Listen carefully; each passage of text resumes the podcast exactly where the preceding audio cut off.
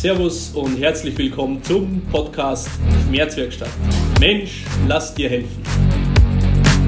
In diesem Podcast erfährst du alles rund um das Thema Schmerzen. Mein Name ist Alexander Steif, ich bin Physiotherapeut und wünsche dir viel Spaß beim Inhalt der folgenden Episode.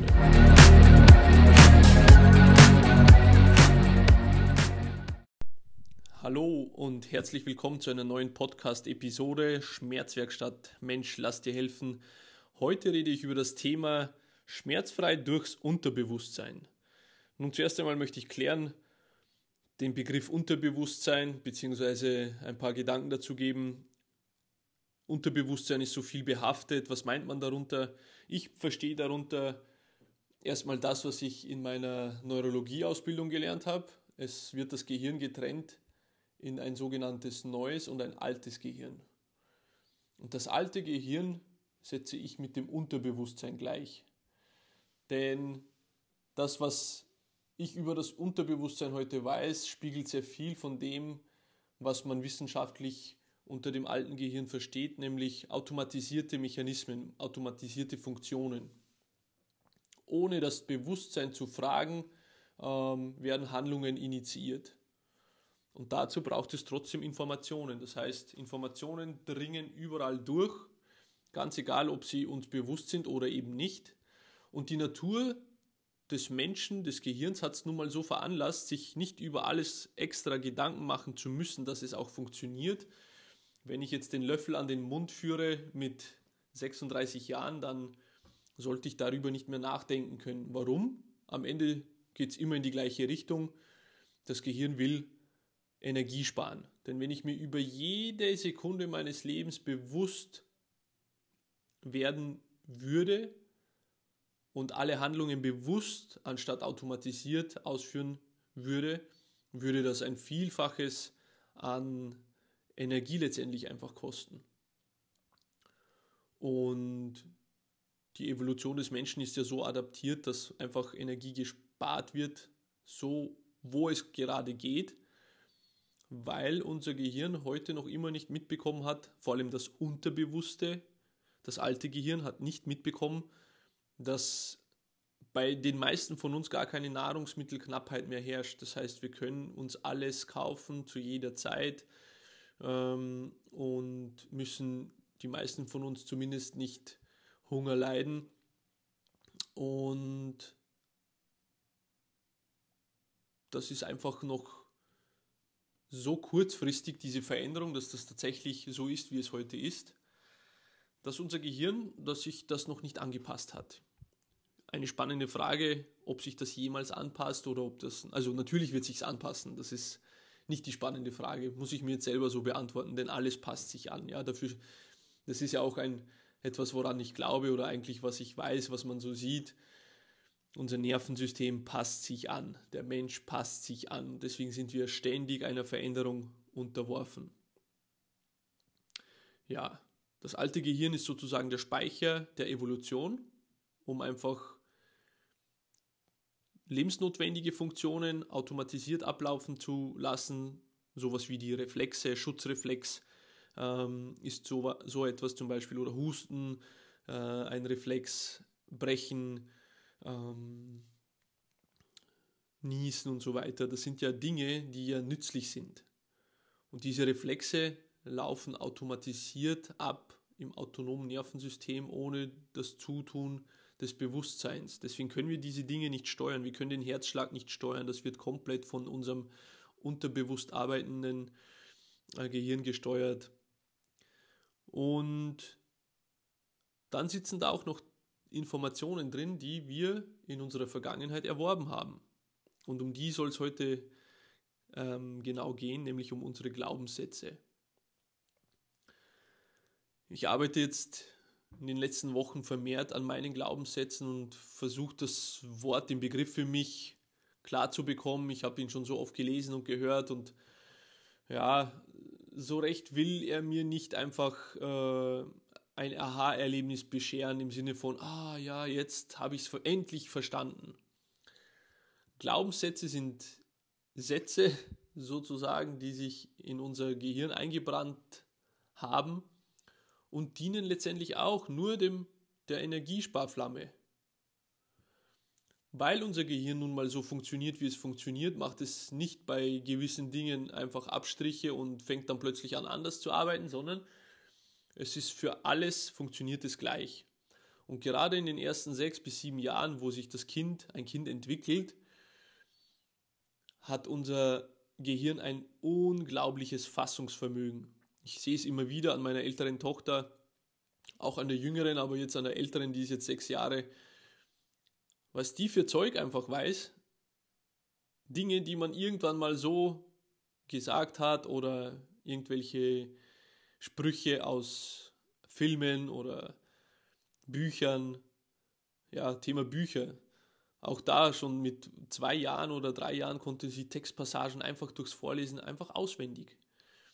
Denn meine Frau und ich haben uns da auch mal den Spaß gemacht, immer wieder den Spaß gemacht, weil wir es nicht glauben konnten und haben Bücher vorgelesen und dann einfach Stopp gemacht, also innegehalten, nicht mehr weitergelesen und sie hat die Sätze dann ergänzt. Und zunächst dachte ich mir, es hat etwas mit ganz speziellen Wörtern zu tun, weil das mit Nomen oder so, mit Namen, äh, Namenwörter oder sowas, Bezeichnungen. Nein, es sind auch ganz unscheinbare Wörter wie ein Bindewort oder so kleine Wörtchen wie und oder ist oder sind oder was auch immer. Also das Kind hat alles ähm, auf der Festplatte gespeichert. Und das ist nun mal so. Und unser Gehirn arbeitet eher nicht in die Richtung, Unnützliches wieder zu verwerfen. Denn für das Gehirn kann es immer nützlich sein. Gerade in den ersten Lebensjahren ist unser Nervensystem sehr stark auf die Hilfe von Eltern angewiesen, um zu überleben und um sich selbstständig zu machen, langsam erwachsen zu werden, braucht es alle Informationen, denn es kann passieren, dass sie irgendwann mal, irgendwann das Nervensystem, das Gehirn auf eine Information zurückgreifen muss. Und auch hier gilt nun mal das Prinzip, ähm, das Gehirn entscheidet nicht von alleine, welche Informationen es behält oder nicht behält oder ob es ihm dient oder nicht dient, sondern es gilt eher so, dass es für alles immer die gleiche Funktionsweise hat, es speichert das alles. Und somit auch unsere Glaubenssätze, die wir in unserer Erziehung, in unserer Kindheit, ähm, mit der Erziehung mit den Eltern erleben, werden darauf programmiert. Das Komplexe, was ich für mich herausgefunden habe, sind keine wirklichen Sätze wie ähm, du genügst mir nicht, was mir meine Mutter vielleicht mal gesagt hätte oder der Vater gemeint hätte, ähm, du bist für nichts zu gebrauchen. Das sind so die klassischen Glaubenssätze, die man in der Psychologie auch kennt. Und ich habe immer gedacht, ja, aber so, solche Dinge sind ja nie vorgekommen. Das hat ja niemand zu mir gesagt. Das stimmt ja auch. Und das ist hier das Komplexe, dass diese Dinge nicht nur weil sie so gesagt werden, dann abgespeichert werden, sondern ähm, Kinder nehmen ihre Umwelt noch sehr viel feinfühliger wahr als Erwachsene und deswegen bilden sich diese Glaubenssätze meistens von alleine aufgrund einer Einschätzung der Situation. Und da kommt jetzt nämlich etwas ganz Schwieriges und Komplexes mit ins Spiel, denn es kann die Welt wirklich in Ordnung sein, aber wenn ich sie als Kind anders interpretiere, aufgrund von irgendwelchen Informationen, können sich daraus negative Glaubenssätze äh, bilden, die ich dann im Erwachsenenleben mit mir herumtrage und die mir zu Last fallen. Und ich weiß nicht, warum ich so bin, wie ich bin, warum mir Dinge schwer fallen. Und ähnliches spielt sich bei mir ab. Deswegen möchte ich auch so ein bisschen einen Appell an euch da draußen geben, sich mit den Glaubenssätzen, mit der Erziehung, mit seiner eigenen Erziehung, ähm, mit seiner eigenen Kindheit zu befassen, denn dort ist unglaublich vieles da drinnen, viele Antworten sind dort versteckt von Schwierigkeiten, die man heute im Erwachsenenleben hat. Bei mir ist es ähm, ein Thema, was mich im Erwachsenenalter begleitet, ist mangelnde Disziplin. Und natürlich, bei ein paar Sachen habe ich Disziplin und, und bin diszipliniert, Dinge zu tun, aber bei anderen Dingen wieder nicht. Und gerade Dinge, die mir heute eher neu sind, da fällt es mir schwer, ähm, mich zu, äh, ja, es ist schwierig, das zu erklären. Wobei ich muss jetzt hier ganz offen und ehrlich zugeben, entweder hat man Disziplin oder nicht. Und somit lege ich die Karten auf den Tisch und offensichtlich habe ich die Disziplin nicht. Und das ist eine meiner größten Schwierigkeiten heute. Denn ich habe mir lange Zeit erzählt, ich hätte die Disziplin. Und ich habe sie in gewisser Art und Weise auch schon an den Tag gelegt, zum Beispiel in meiner Jugend, als ich Volleyball gespielt habe und einfach mal schauen wollte, wie weit mein Weg geht bis in den Profisport. Ähm, und dazu musste ich die Arbeit tun, die notwendig war, um besser zu werden. Aber ich hielt das selber, ich habe nicht den Eindruck gehabt, als wäre das Arbeit, wo Disziplin notwendig gewesen wäre, denn ich habe es als Kind, als Jugendlicher, als junger Erwachsener sehr, sehr gern gemacht, denn ich hatte ja ein Ziel, ein Traum sozusagen. Und somit fiel es mir nicht schwer zu trainieren. Aber ich hatte keine bewusst eingeschaltete Disziplin. Vielleicht ist das auch der, das, das Problem, dass ich ähm, zwar diszipliniert war in manchen Belangen, wie dem körperlichen Training, aber es nicht bewusst wahrgenommen habe, dass das Disziplin ist. Und das darf ich jetzt einfach lernen, weil Themen auf mich zukommen, ähm, egal ob jetzt in meinen Beziehungen zu meiner Frau, zu meinen Kindern ähm, oder im Berufsleben, im, im Leben mit mir selbst, im Umgang mit mir selbst, auch im, im körperlichen Umgang mit mir selbst bezüglich Training und so weiter. Ähm, hier darf ich immer mehr und mehr lernen, dass ich die Disziplin besitze, sie mir aber nie so bewusst war, weil bei dem Großteil, wo, wo eben Disziplin notwendig war für mich früher, habe ich das einfach gerne gemacht und habe das unbewusst einfach so abgespeichert. Jetzt kommen mancherlei Herausforderungen auf mich zu, wo ich auch Dinge nicht gern mache. Und da braucht es aber gerade die Disziplin. Im Sinne von, dass man sich klar macht, wofür man etwas tut, was das Ziel ist, was, was man dafür bekommt, auf lange Sicht, mittelfristige Sicht, nicht auf kurze Sicht, auf lange Sicht, was, was, da mal, was man heute für Grundlagen durch das disziplinierte Verhalten legt, um später irgendwann mal die Ernte einzufahren. Und weil ich hier einfach gewisse Defizite habe, habe ich mich auf die Suche begeben, wo das alles herkommt und, und bin da eben in meiner Kindheit fündig geworden. Glaubenssätze, die eben teilweise stimmen sie, aber teilweise sind sie aus der heutigen Sicht gar nicht real oder waren auch nie real, sondern vielleicht ich in meiner ähm, Verfassung damals habe sie mir einfach auf die Festplatte gespeichert. Ein so ein Thema ist, ähm, ich habe heute auch ein gewisses, ja, ich habe gewisse Schwierigkeiten mit Finanzen umzugehen. Ich will es mal so formulieren. Es ist nicht so, dass ich jetzt äh, pleite bin oder sonst irgendwas, aber ähm, ja, ich wünschte mir, es wäre mehr ähm, auf dem Sparkonto zum Beispiel.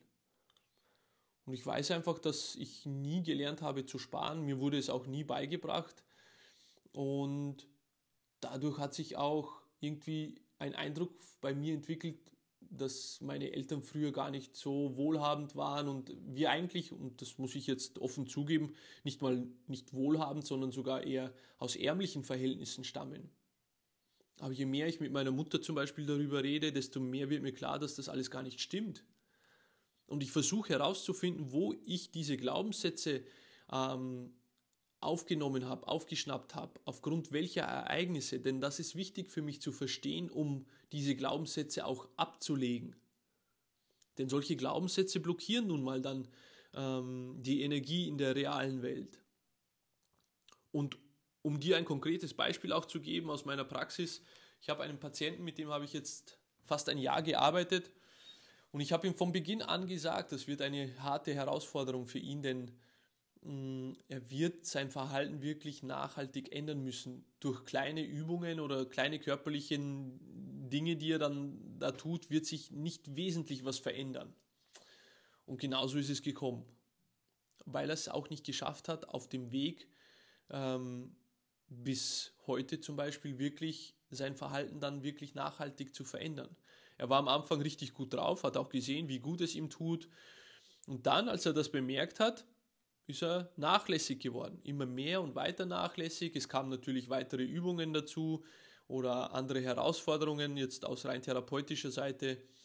Und die hat er dann nicht mehr fleißig abgearbeitet, so wie am Anfang, da wo er noch diszipliniert war. Und er ist einfach gar nicht mehr wieder reingekommen in diese Arbeit. Und die letzten geschätzt zehn Einheiten hat er mir nur gesagt, dass er unzufrieden ist, weil er da mehr tun könnte und das hat er wieder nicht getan und da hat es wieder nicht gepasst und so weiter und so fort.